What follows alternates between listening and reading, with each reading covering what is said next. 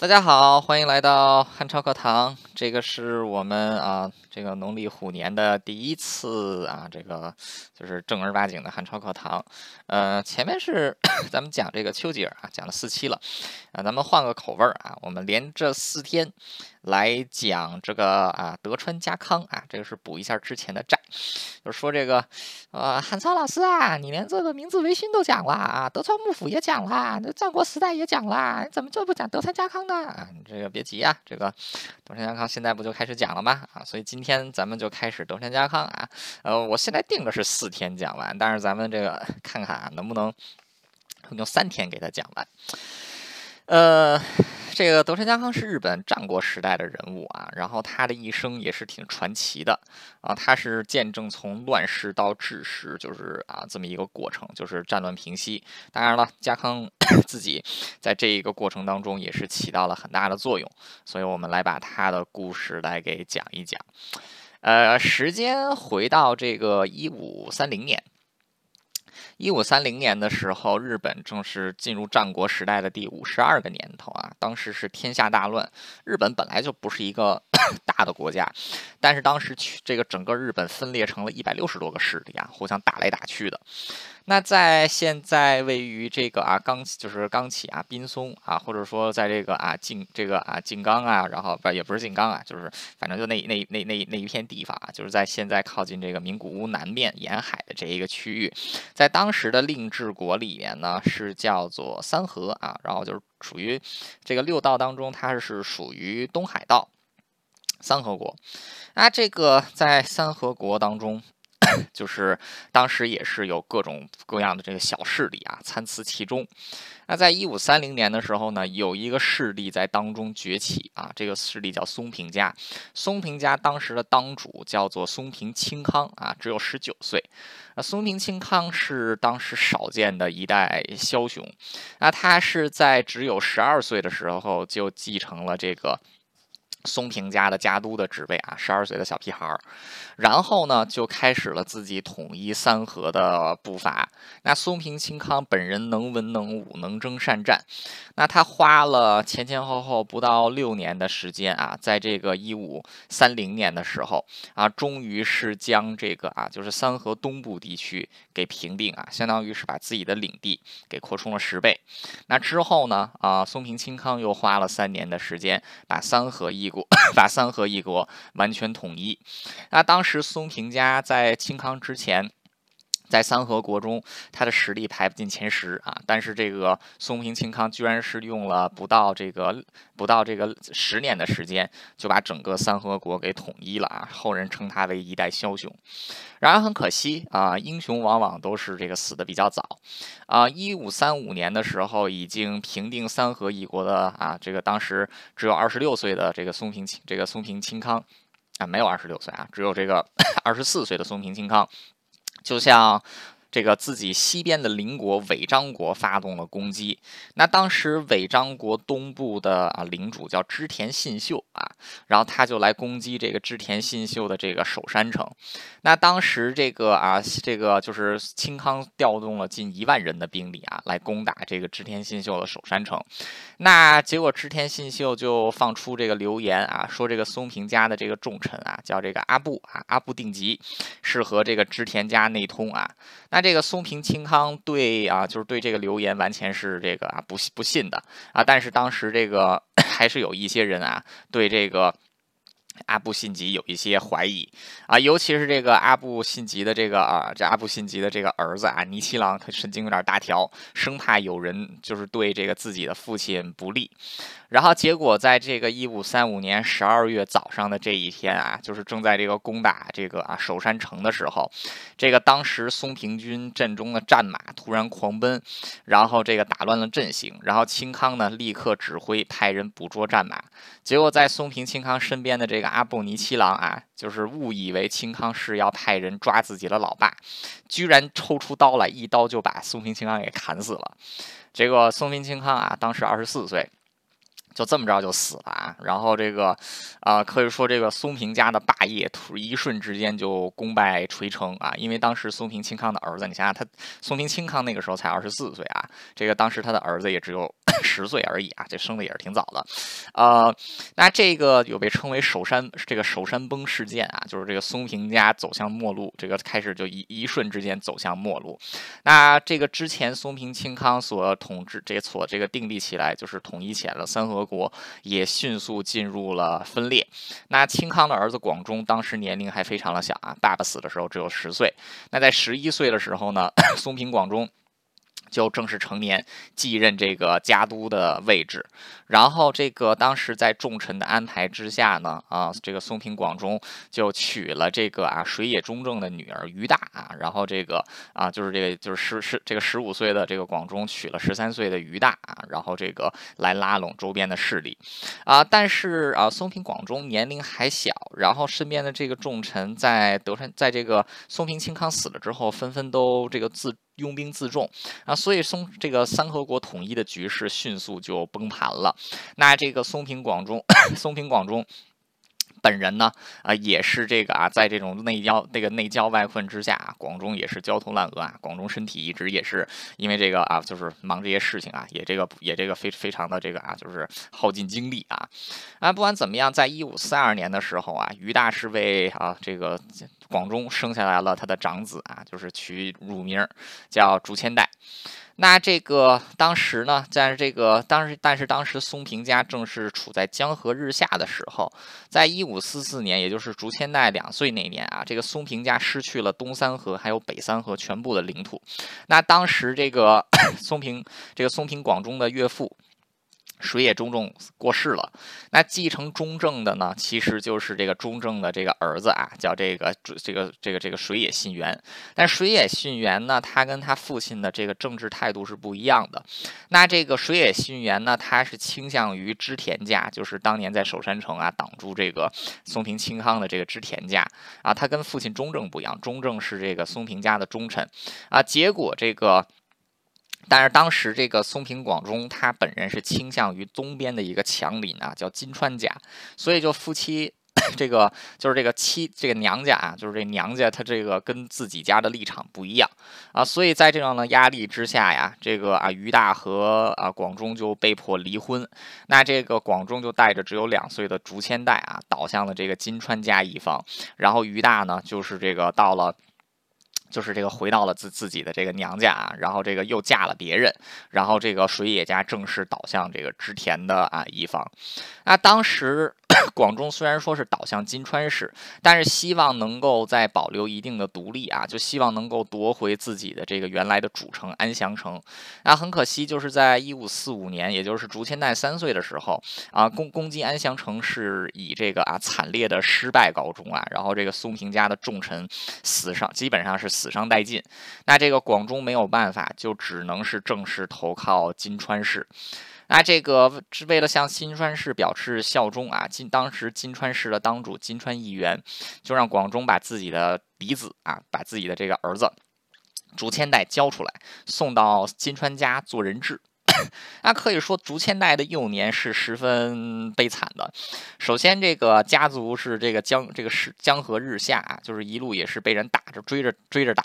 颠沛流离。两岁的时候呢，父母又不被迫离婚啊，妈妈就回了这个 外外公外外公外婆家，然后自己就跟着爹。结果到了这个啊六岁的时候啊，就是被打成这个样子啊，要被送去这个啊郡府，要被送去这个郡府国啊做人质。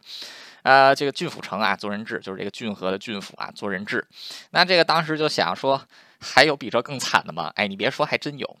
就是竹千代在前往这个郡河的途中啊，就突然被这个织田家的人给劫持了啊？为什么呢？就是他想啊，这个为什么这个织田氏会知道这个竹千代是要出发去郡府，还知道他要走哪条路啊？就是因为当时这个。就是这个啊，就是这个啊，就是这个当时广中啊，广中的这个岳父啊，就是这个广中后来就是跟于大离 婚之后啊，又娶了另外一个这个女人啊，结果这个女人的父亲啊，也就是广中现在的岳父啊，居然是把自己的这个啊，这个算是这个外孙啊，给给给卖了啊，就是等于说把这个竹千代给卖了啊，把这个竹千代卖给了这个织田氏啊，结果织田氏就这个趁机出兵抓走了这个竹千代啊，然后就意思。就是说，希望希望以这个嫡子来要挟这个广忠啊，让这个广忠不要倒倒这个不要这个 倒向这个金川市啊。但当时这个广忠眼看已经是这个到了这种地步啊，也就一不做二不休啊，干脆不管自己儿子死活了啊，就这个正儿八经的就真正倒向了这个金川家，成为了这个金川家的附庸。啊，可以说竹千代的这个人生，从这个他的人生的前六年可以说是凄惨的不能再凄惨了啊，就是父母离婚啊，然后这个妈妈，但妈妈被这个强行强这个父母被强行分开。然后自己现在啊，就还被是被劫持啊，本来是送去做人质，现在变成了被劫持做人质。那甚至父亲这个亲生父亲还不管自己死活，等于说他这个人质就没有价值。那当时在织田家。就是当时的当主织田信孝啊，就织田信秀就决定要把这个竹千代 给处死啊，因为反正这个人质没什么用了啊。但就在这个时候呢，这个大魔王啊，大魔王出现了，就是织田信秀的儿子，叫织田信长，是战国最大的大魔王啊，就是一只怪物。织田信长当时年龄 不大，织田信长他比这个。他比这个德川家康要年长，大概是这个八岁左右啊。所以说，这个竹千代当时是六岁啊，织田信长当时是这个十四岁，已经是成年了，然后也是一个这个啊，就是这个少少少年啊，就虽然说成年了，但是也是一十四岁的这个小屁孩儿。哎，织田信长这个素有恶名啊，就是这个都是这人风评不是太好，为什么呢？这人太不修边幅了。这个首先啊，穿衣打扮就不像个贵族，然后呢，平时和这个平民玩在一起。起啊，然后也不拘这个礼节，让人非常头痛啊。当然这个织田信长个人能力还是非常不错的啊，读书成绩永远都是这个全国最棒的啊，就是这个这这这么一个货啊，所以大家都很拿他没办法。你说他是个大傻瓜吧，这人又挺聪明；你说他聪明吧，这人的这个行为又如此的不检点。啊，结果偏偏就是这个如此行为不检点的织田信长，把这个竹天不竹千代给救了。为什么呢？因为织田信长其实他本质上算是一个比较善良的人啊，就是他他这个后来看他的政策，其实对领内的百姓还是很不错的。这个。十四岁的织田信长真心觉得六岁的竹千代可怜啊，长这么大没见过这么可怜的孩子，好吗？这个啊，这个家庭破碎啊，然后结果现在还被自己劫持到自己家，这要被杀了头了啊！结果这个织田信长出面啊，居然就把这个竹千代，把竹千代的命给保下来了，而且这个织田信长还觉得这孩子可怜啊，天天过去找他玩儿。就没事儿，这个在外面啊，这个摘了木瓜呀，就给他送俩过去啊。然后这个就是这个啊，带带他出去这个 骑马呀什么的啊。这个竹千代的人生当中的第一把刀和第一匹马啊，就是这个织田信长送给他的。呃，所以说在竹千代颠沛流离、非常悲惨的童年当中啊，反而是在这个尾张国做人质的这段时光，是他童年当中最快乐的一段啊，就是因为他遇到了织田信长。啊，织田信长是一个 这个有雄才大略的人啊，也非常有野心。那他自己这个心中。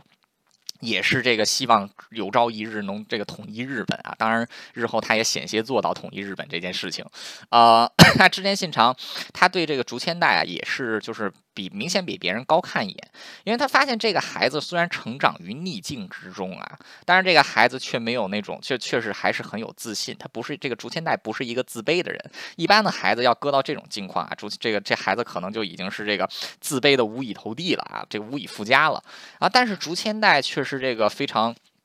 这个遇事还是冷静沉着。那这个在自自己虽然救了竹千代的性命啊，但竹千代在自己面前也是这个不卑不卑不亢，丝毫看不出来像是一个这个历经饱经风霜的一个六岁的小孩啊，就反而看起来像是一个这个啊颇具智慧的人。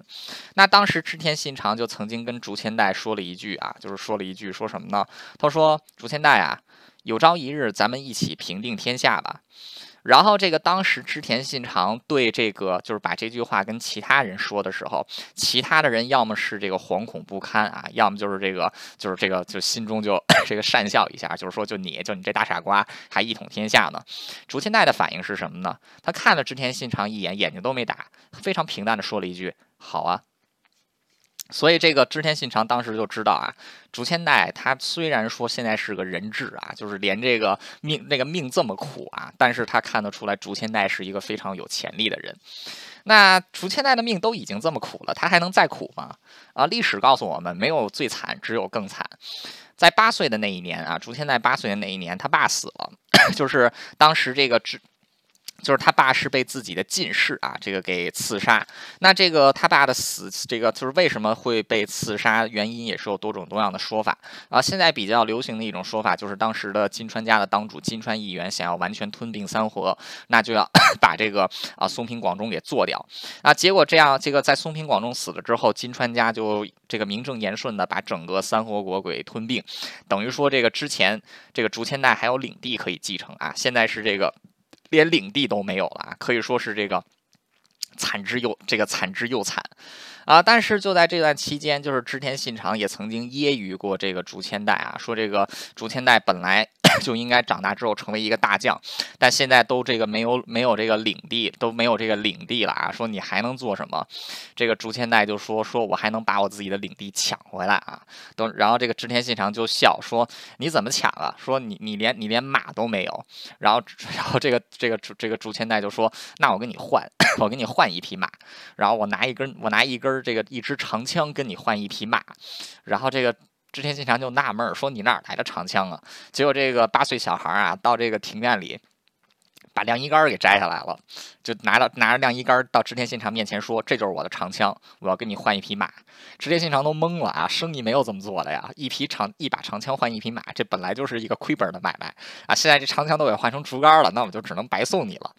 啊！但是，一看这个这个竹千代啊，都到这种地步了啊，居然还是这个，就是居然还是这个 死硬死硬的啊！织田信长干脆啊，就是收了那个竹竿啊，说是这是自自，说是这个行，那你送我枪了。结果就还真送给了竹千代一匹马啊，还送了他一把刀啊，等于说竹千代的这个最早的装备就是织田信长 织田信长这个送给他的。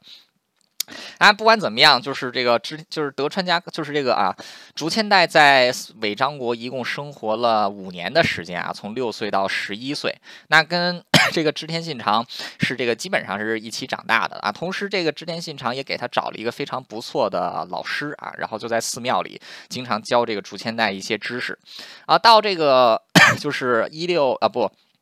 竹千代十一岁的时候，当时金川家跟织田家又爆发了一场大战啊，在这一战当中，这个织田信长的这个庶兄啊，就是这个庶出的哥哥织田信广被俘了。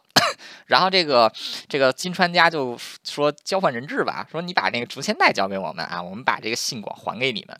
然后结果这个织田信秀说，嗯，这主意不错。结果就把 这个啊这个竹千代给换过去了。为什么要换呢？很简单，对于织田家来说啊，这个织田信广算是一名大将啊。对于金川家来说呢，这个竹千代啊，虽然说现在已经是一个。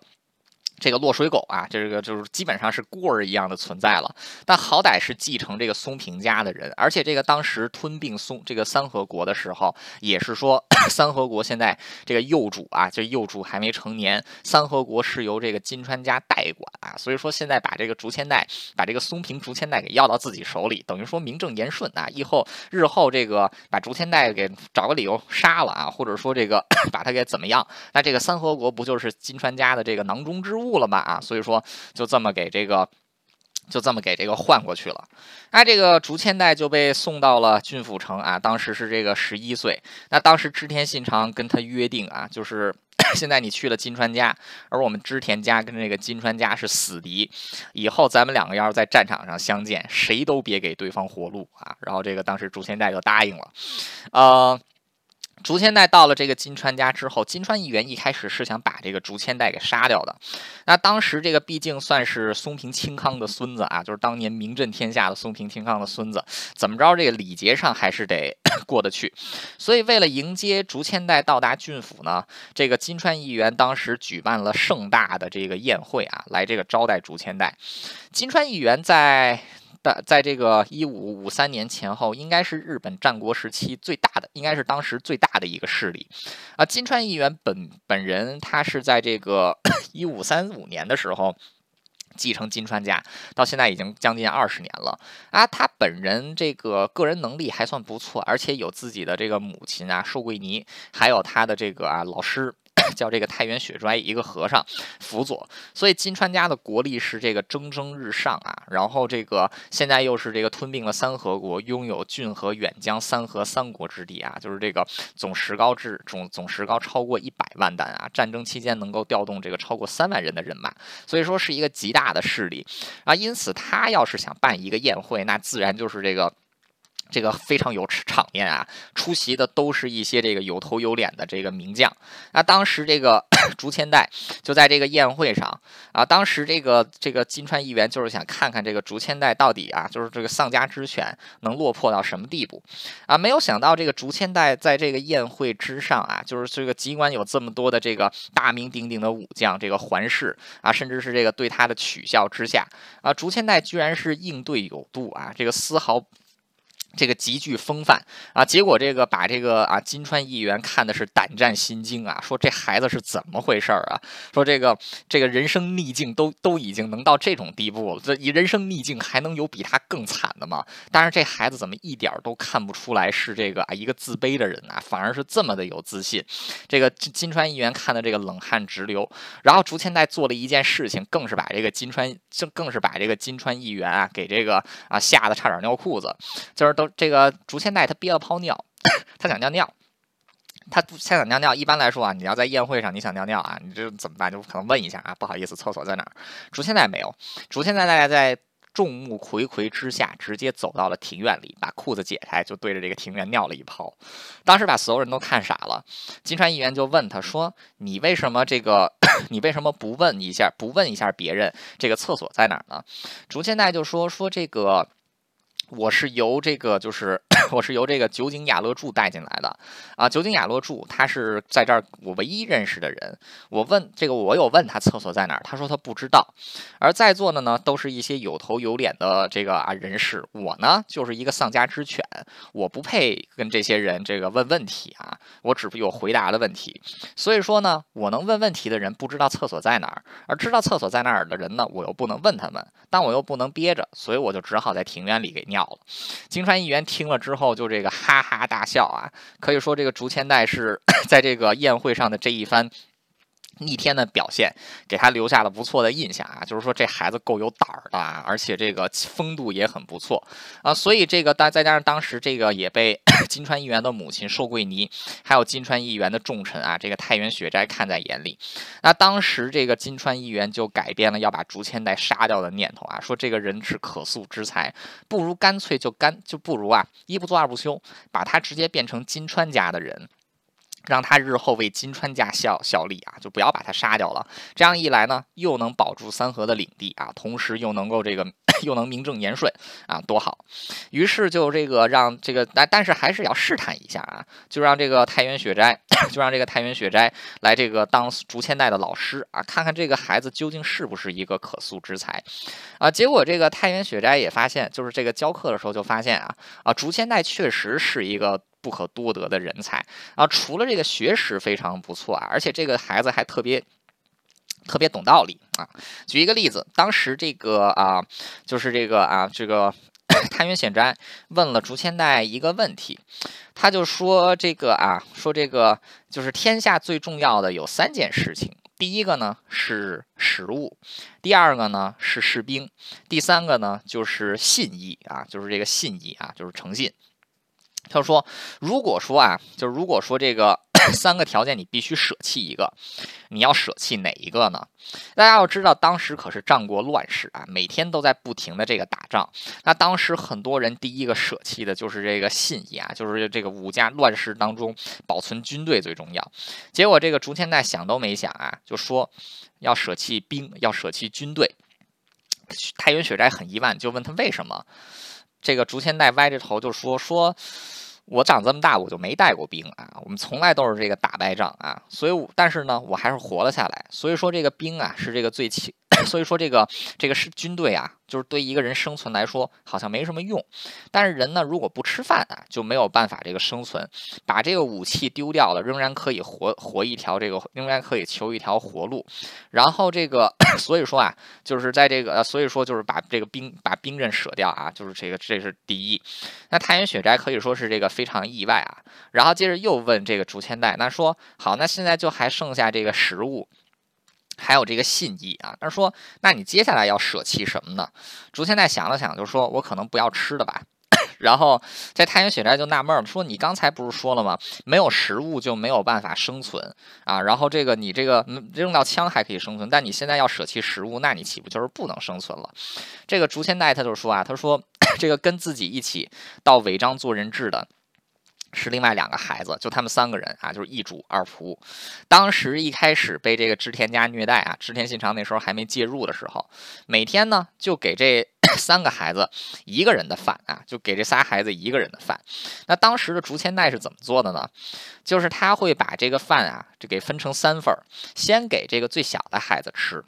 然后呢，再给这个，就是再给这个 自己，然后再给旁边这个人吃啊，最后呢，再自己吃。他就说这个当时我们三个人就是这么分的啊，所以说。如果说我们这，但是我们三个人这么分，为什么这样能成呢？就是因为第一啊，就是这个这个他那俩仆人啊，是一对兄，是一对这个兄弟啊，兄长和弟弟。这个弟弟如果要是不吃东西的话啊，这个兄长也不会吃。然后自己作为主公啊，自己要是不吃东西的话呢，这个仆人也不会吃啊。所以说自己如果把这些东西都给独吞了，自己的这个仆人就要饿肚子，饿肚子呢，他们就会哭闹啊。这个他们哭闹呢，这个 他们哭闹呢，这个就很烦啊。所以说为了避免这样的话，大家就分吃的。那这样一来，每一个人都有吃的啊。就是对于这个最小的孩子来说啊，就是虽然说吃不饱，但不至于 不至于饿死。那对于中间的这个孩子来说呢，弟弟也有东西吃，主君也有东西吃啊，所以这个自己也有东西吃，这是最理想的情况啊。对于这个自己来说呢。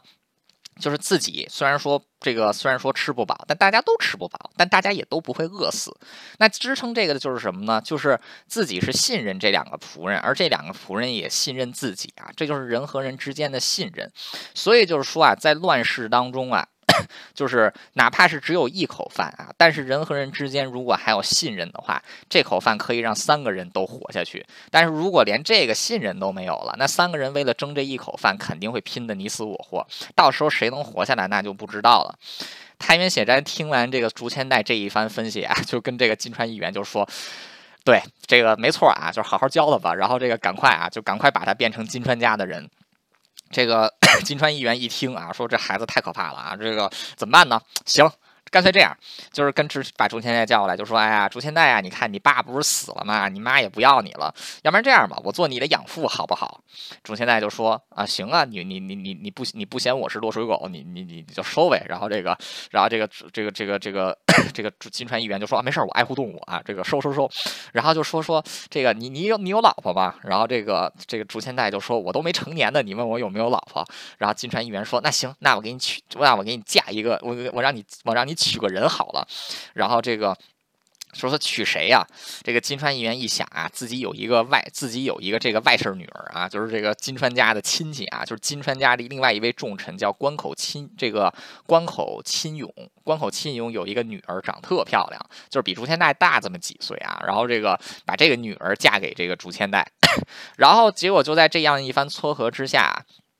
在竹千代十四岁的这一年啊，他这个成为了金川议员的养子，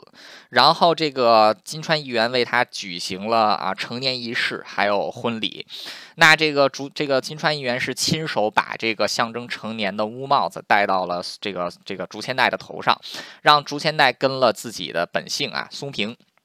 然后呢，这个 就是竹千，然后这个把自己名字当中的金川议员的议员的这个“员”字啊，赐给了这个啊，就是这个竹千代。然后竹千代呢，自己又选了一个字啊。竹千代非常崇拜这个元平，这个就是袁家当年的一个英雄啊，叫袁义家，呃，袁义康啊。然后这个，哎，不对，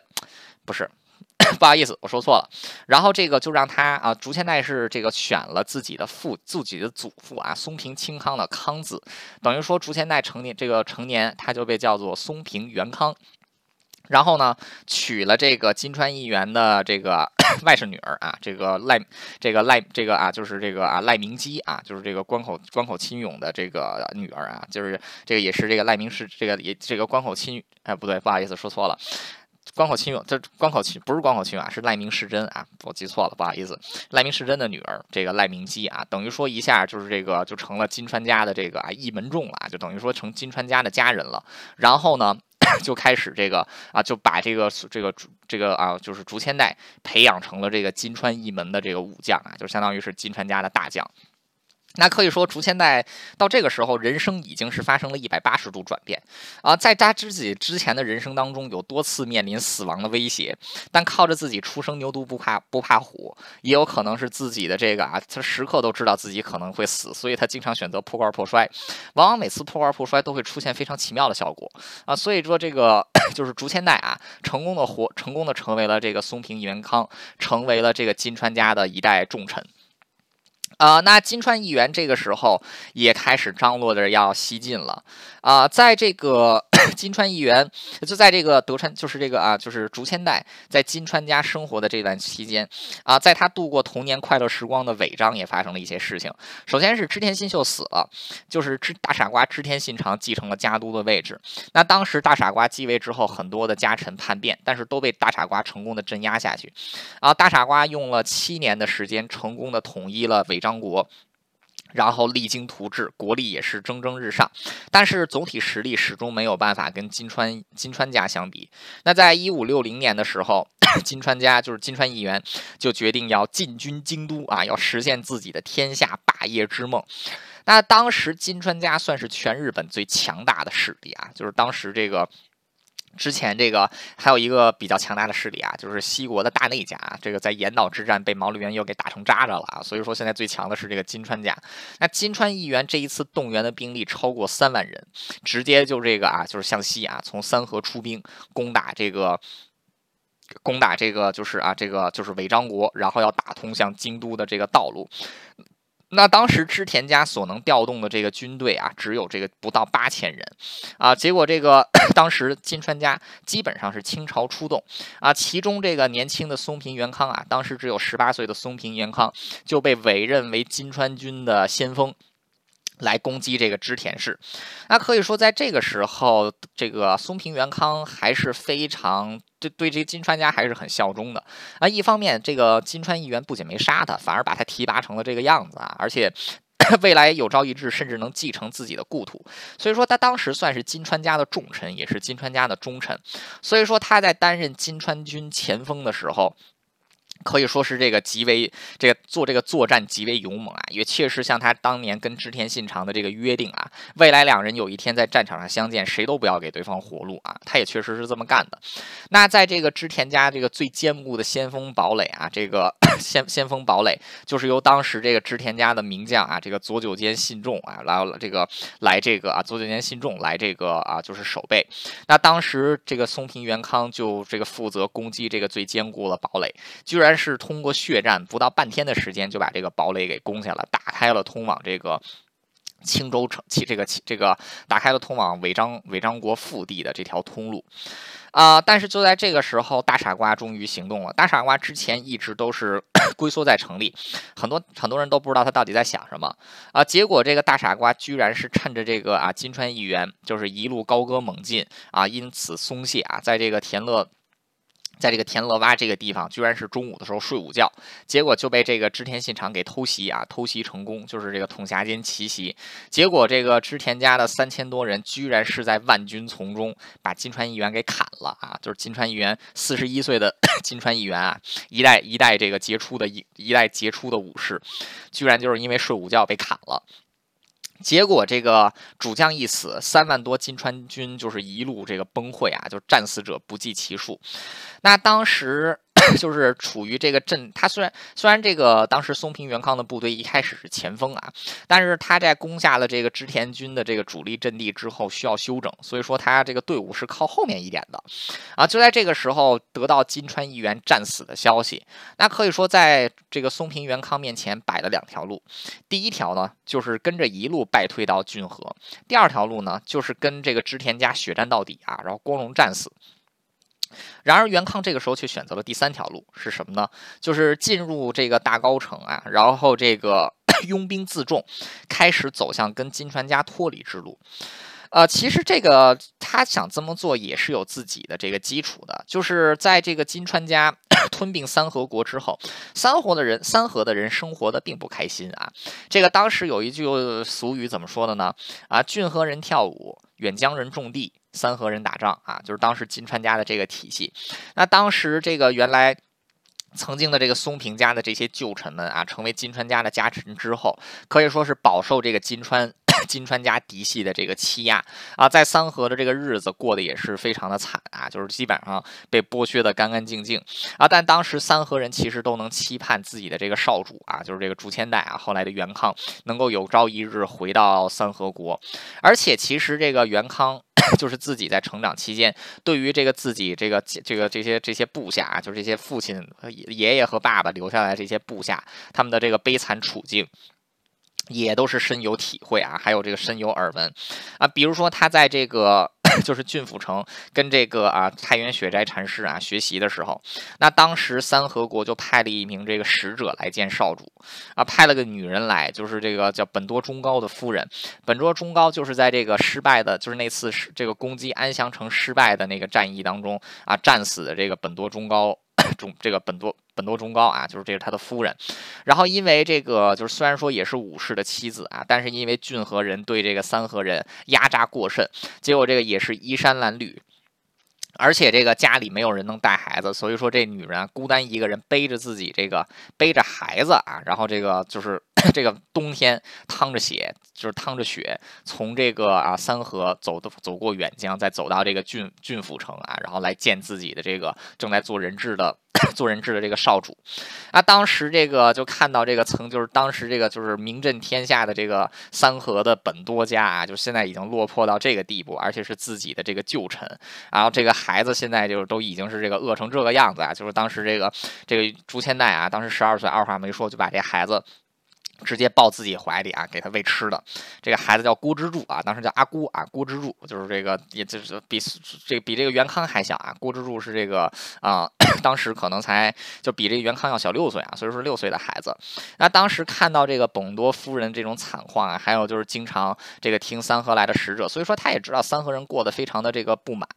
啊，所以在这个时候，松平元康就果断的选择啊，既不走左边那条路，也不走右边的那条路，而是走南边的那条路，就是趁着这个。金川家在三河国的势力全面溃败的时候，这个回到了这个重新 进入大高城，然后这个开始建立属于自己的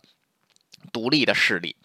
那可以说，他本人做这件事情也是这个啊，就是冒了很大的风险啊。首先，跟织田家还属于敌对交战的状态，而且现在他现在选择在这个大高城啊自己独立，那其实也是这个。跟这个啊，就是跟东边的这跟东边的金川家也会造成嫌隙，更何况自己的老婆赖明这个赖明基，还有这个自己的刚刚出生没多久的儿子啊，就是这个也叫竹千代，也还在郡府城做人质啊，所以说他做的这一步棋啊，很有可能让两头让自己。受到两面夹攻啊！但是元康可以说选择的时机非常好。金川家这个新任的当主金川世真是个窝囊废啊，这个就是他完全不具备他的这个父亲金川议员的能力。那除此之外呢，织田信长在这个啊统辖间之战，其实虽然说打了大胜仗，自己的损失也不小，也需要时间来进行休整。更何况织田家的北边还有这个还有这个美浓的斋藤家啊，就是这个对织田氏虎视眈眈。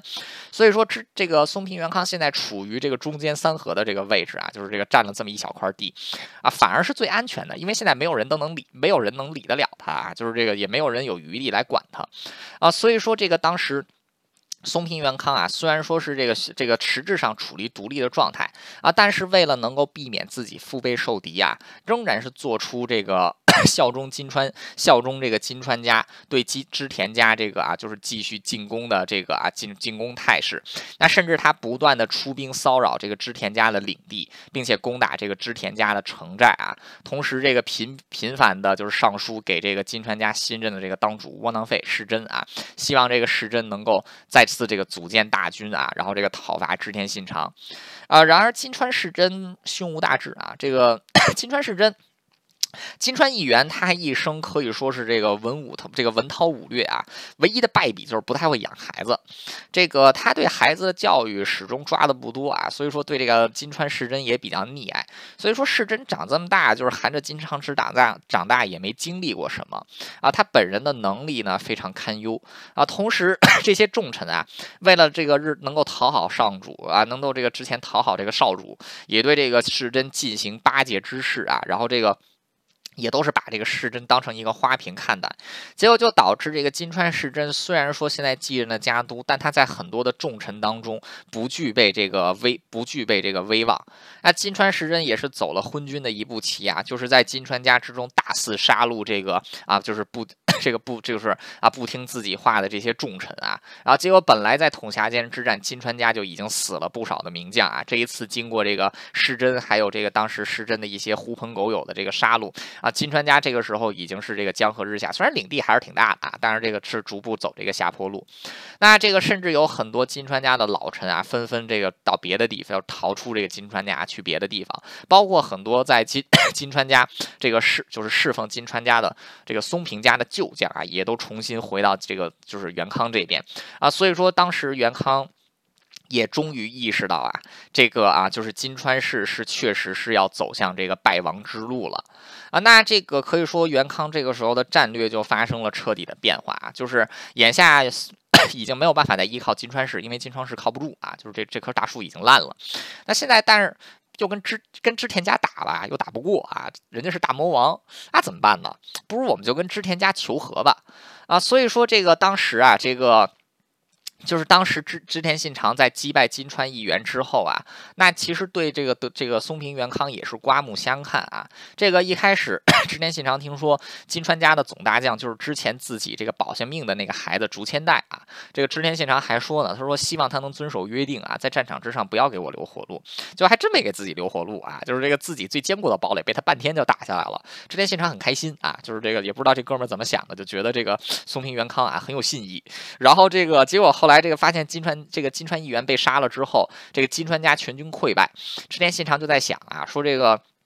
元康会干嘛呢？是跟我决一死战呢？啊，还是这个 要逃回去呢？织田信长就一想啊，说当年我跟他说咱们一统天下吧，他冷静的跟我说了一句好，他应该是要跟我拼命啊。结果他既没有跑，也没有拼命啊，反而是自己现在独立了啊。这个就每一步棋都是出乎自己的预料。那当时织田信长也是他要这个，他也是有天下霸业之心啊，他要。这个西进京都，但是就要保证自己东面的安全。那现在东面呢，就是这个松平，这个松平元康啊。那这个所以说，当时织田信长就希望啊，能够啊，就是也在寻求，是不是能跟这个松平元康啊俩人和谈啊，然后组成这么一个同盟啊。所以说，就这个。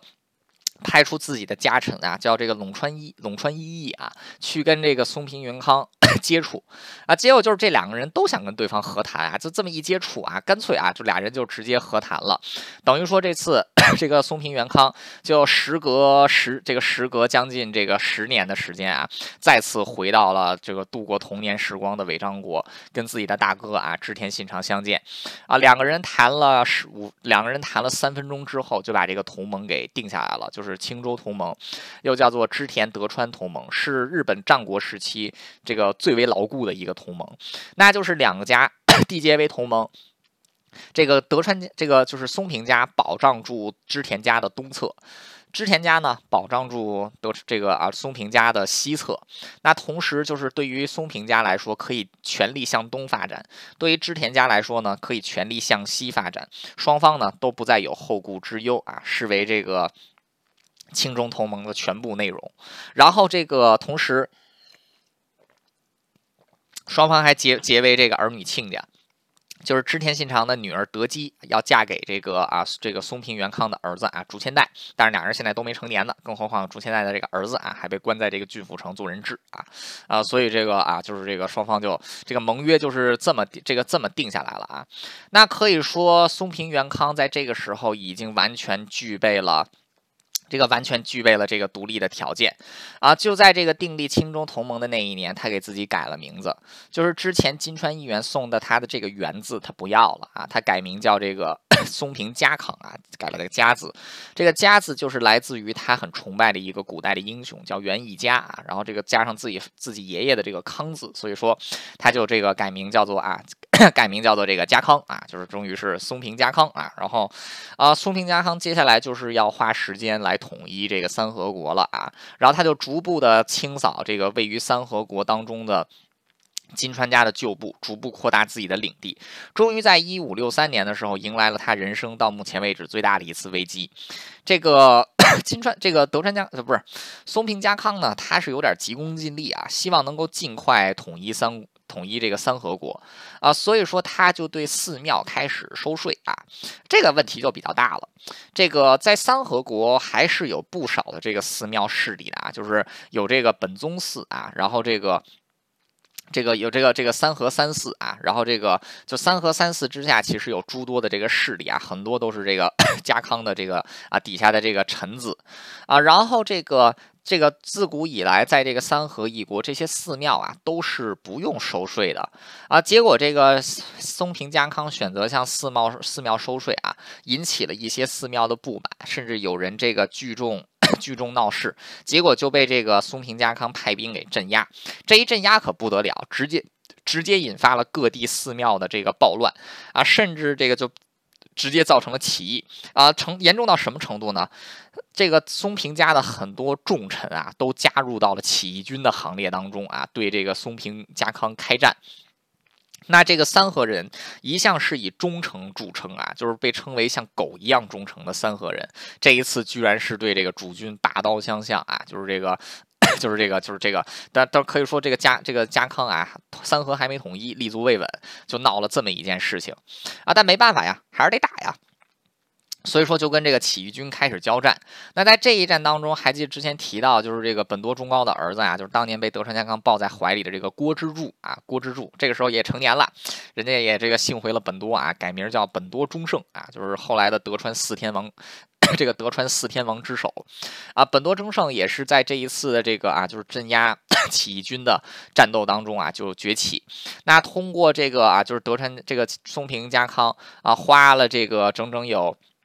花了这个整整有一年的时间，终于是取得了战场上的优势。然后这个当时 这个起义军就不得不跟家康和谈。那最后和谈的结果呢，就是寺庙要对家康交税啊，但是税率还是比较低的。然后同时呢，这个家康对于加入讨这个起义军的这些人啊，这个责任啊，就是这个反叛反叛的责任，既往不咎啊。然后所以说这个很多叛离德川家的家家臣呢，又重新回来了啊，但有一些人也脱离了啊啊，此事按下。不表啊，所以说家康花了一年的时间，把人生当中的啊，就是到目前为止最大的一次危机啊，终于是这个给解除了啊。那这个对于家康来说，其实也是这个他。人生当中的一个重要分水岭啊，因为他在这个时候就通过这次镇压这次的一向一揆这次的起义，其实本质上他已经取得了三这个整个三河一国的支配权啊，而且在镇压了这个就是这个地方势力起义之后，他本人对于整个国整个这个领地的掌控啊，也是强于自己的祖父的啊，可以说这个就是在一五六四这个一五六四年这一年啊，就是原先他只算是一个啊就是地方的豪族，但是在这一刻。他已经成为一个战国诸侯了啊！就是他把这个内部的不稳定因素啊，就在这一次叛变当中，基本上这个扫这个扫除，这个扫除殆尽啊！然后这个成功，这个成功成为了一代战国大名啊，就不再是之前的那个 地方的啊地方的这个小豪族了。啊，那这个接下来他就开始继续清除在三河的残余的这个金川家的势力。那终于是在这个一五六六年啊，也就是这个三河起义两年之后，那这个终于是这个在就是继自己的这个祖父啊松平清康，就是继继自己的这个祖父啊三十二年之后啊，这个松平清康的孙子再一次把这个三河国给统一了。那么就在这个时候，松平元康的野心也终于是藏不住了。当年。这个他六岁的时候，织田信长跟他说的那一句“日后我们一起一统天下吧”，他说了一句“好”，他是真正要把这个“好”给做到啊。所以说，在这一刻，他就决定要迈出这个统一天下的一步。第一步就是改自己的名字啊。松平家是日本，其实只有四个，就是那个时候只有四个姓啊，就是源、平。菊还有藤原啊，天皇是姓菊的啊，然后这个源氏、平氏还有藤原氏，呃，松平家是苗字啊，松平、织田这些都是苗字，就有点像是这个姓之下的这个氏族啊，就是这个什么就是氏族啊，就是苗字。那松平家其实是源氏啊，它是源氏当中的一个苗字，但是距离源氏的本支是比较远的。那当时德川就是当时这个松平家康为了显示自己是这个源氏重统啊，改名字。改姓德川。德川呢，就是也是这个啊，就是德改姓德川氏啊。据说是这个啊，他们是这个德川乡出来的啊。然后这个德川跟源氏也是走得更近，所以说他当时就向这个天皇啊，向这个天皇就是这个申请啊改名。那当时天皇因为他给了这个朝廷足够的钱，所以说他的改名也成功啊。一五七六年，一五六七年的啊这个二月十八日，松平家康正式改名为德川家康啊。至此这个。之结终结日本战国乱世的德川家康啊，终于在这一刻登上了历史舞台。当时呢，他只有二十五岁。那可以说，从在他的人生的前十二年，可以说是经历了颠沛流离啊，经历了这个。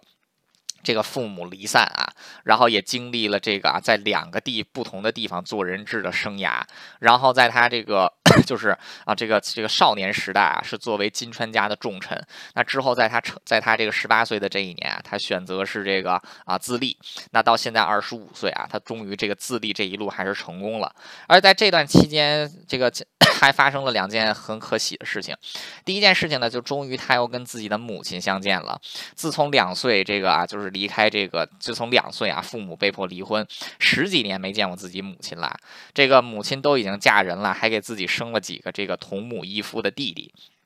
这个当时他见到母亲啊，也是很激动啊。这个 他母亲也觉得很对不住他，就是他成长的时候都没在自己身边啊。但是这个就是直到就是直到这个就是于大啊后来过世啊，家康始终对自己的母亲是非常孝顺的啊，甚至自己这些这个 同母异父的弟弟也通通被这个家康带在身边啊。就是因为这个啊，于大后来这个老公死的也早，所以说家康等于是像父亲一样啊，把自己的这些。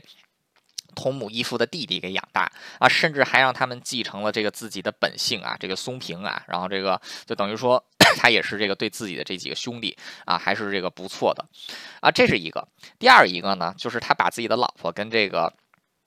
孩子从这个金川家手里给要回来了，为什么呢？金川金川世真被这个被他打得像狗一样啊，就只能是把老婆和孩子给还回去啊。但是这个还回去埋下了隐忧，就是因为自己的叛这个因为这个 自己老公的叛变，赖明基的一家老小啊是被这个金川世真残忍的处死啊，自己跟自己的这个儿子啊竹千代是这个。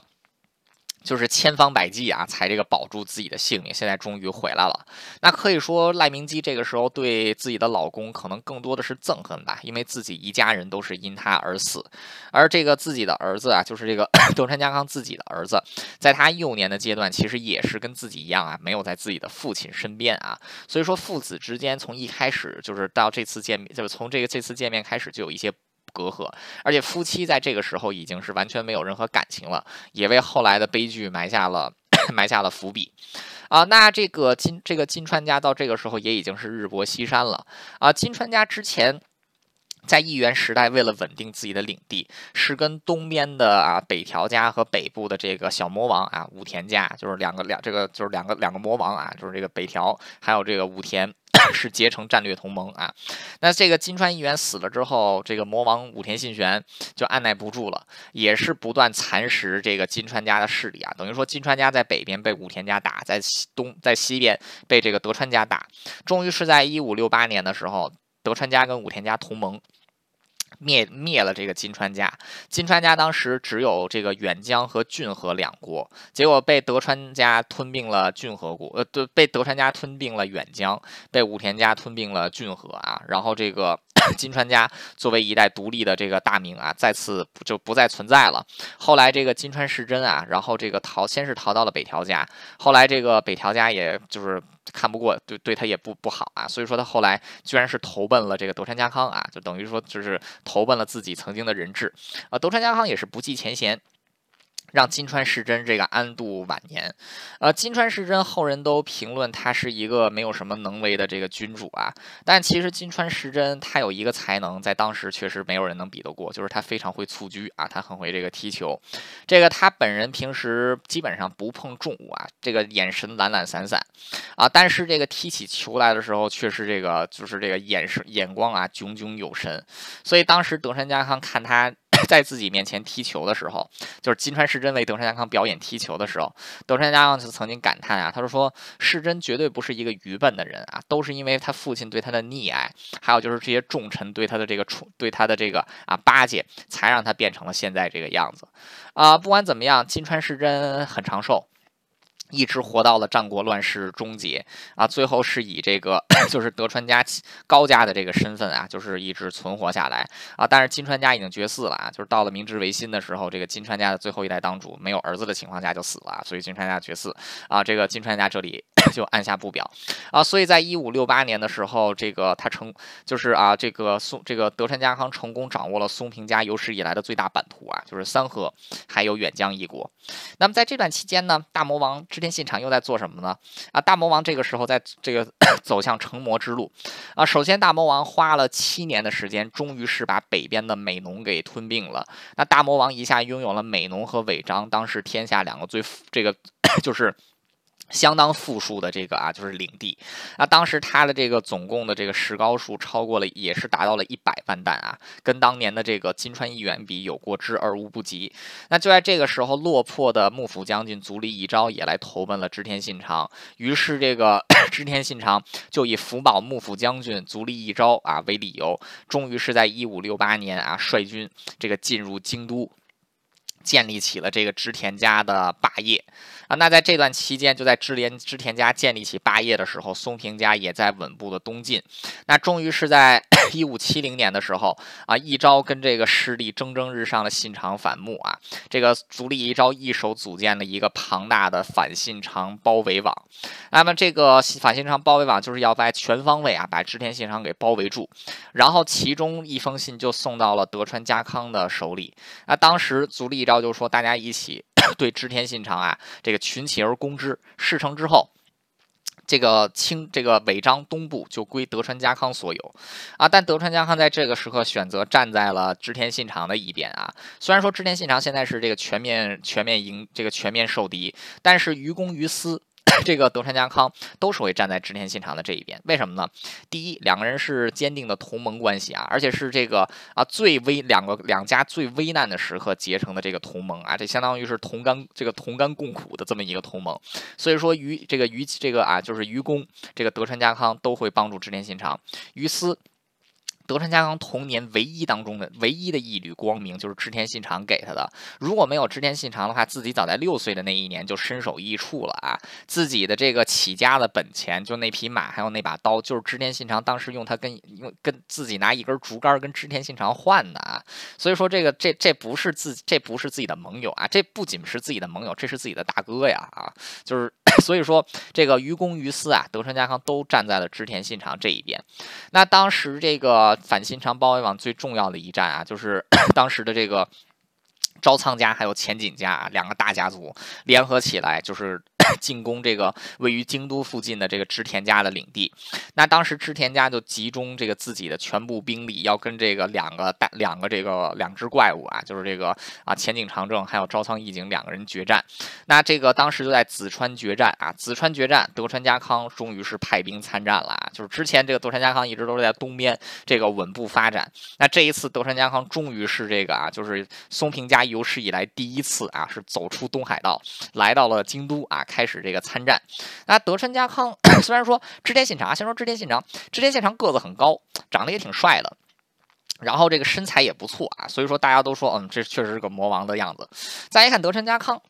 孩子好像有点寒碜。首先，德川家康个子不高，有点矮，然后呢，他是个胖子啊，小圆胖子，肥肥的，很可爱啊，就是这个很很可爱的一个二十岁二二十几岁没到三十岁的一个小朋友，就带着人就来了。织田家在这个紫川之战当中呢，大概有两万人啊。德川家康带来了多少人呢？啊，就是他这个就是挤挤出挤破脑袋啊，就是这个留下了一半的兵力啊，带了有这个五千多人啊，不到六千人。来帮织田信长，但织田信长还是很开心啊，说这个好歹是盟友啊，就是这个挤破脑袋也终于是这个 挤出这么点人来了，然后就跟这个就他们就一起打这个紫川之战啊啊！当时可以说全天下的人没有任何人把这个德川家康放在眼里啊，就觉得小小胖子啊，就是这个穷乡僻壤出来的一小胖子能干什么啊？结果淄川之战是大跌天下人的这个眼镜。那当时这个双方对阵啊，是这个 前景家一万五千多人打织田，这个对阵织田家的两万人。德川军的五千多人对阵朝仓家的一万人啊，就是二比一。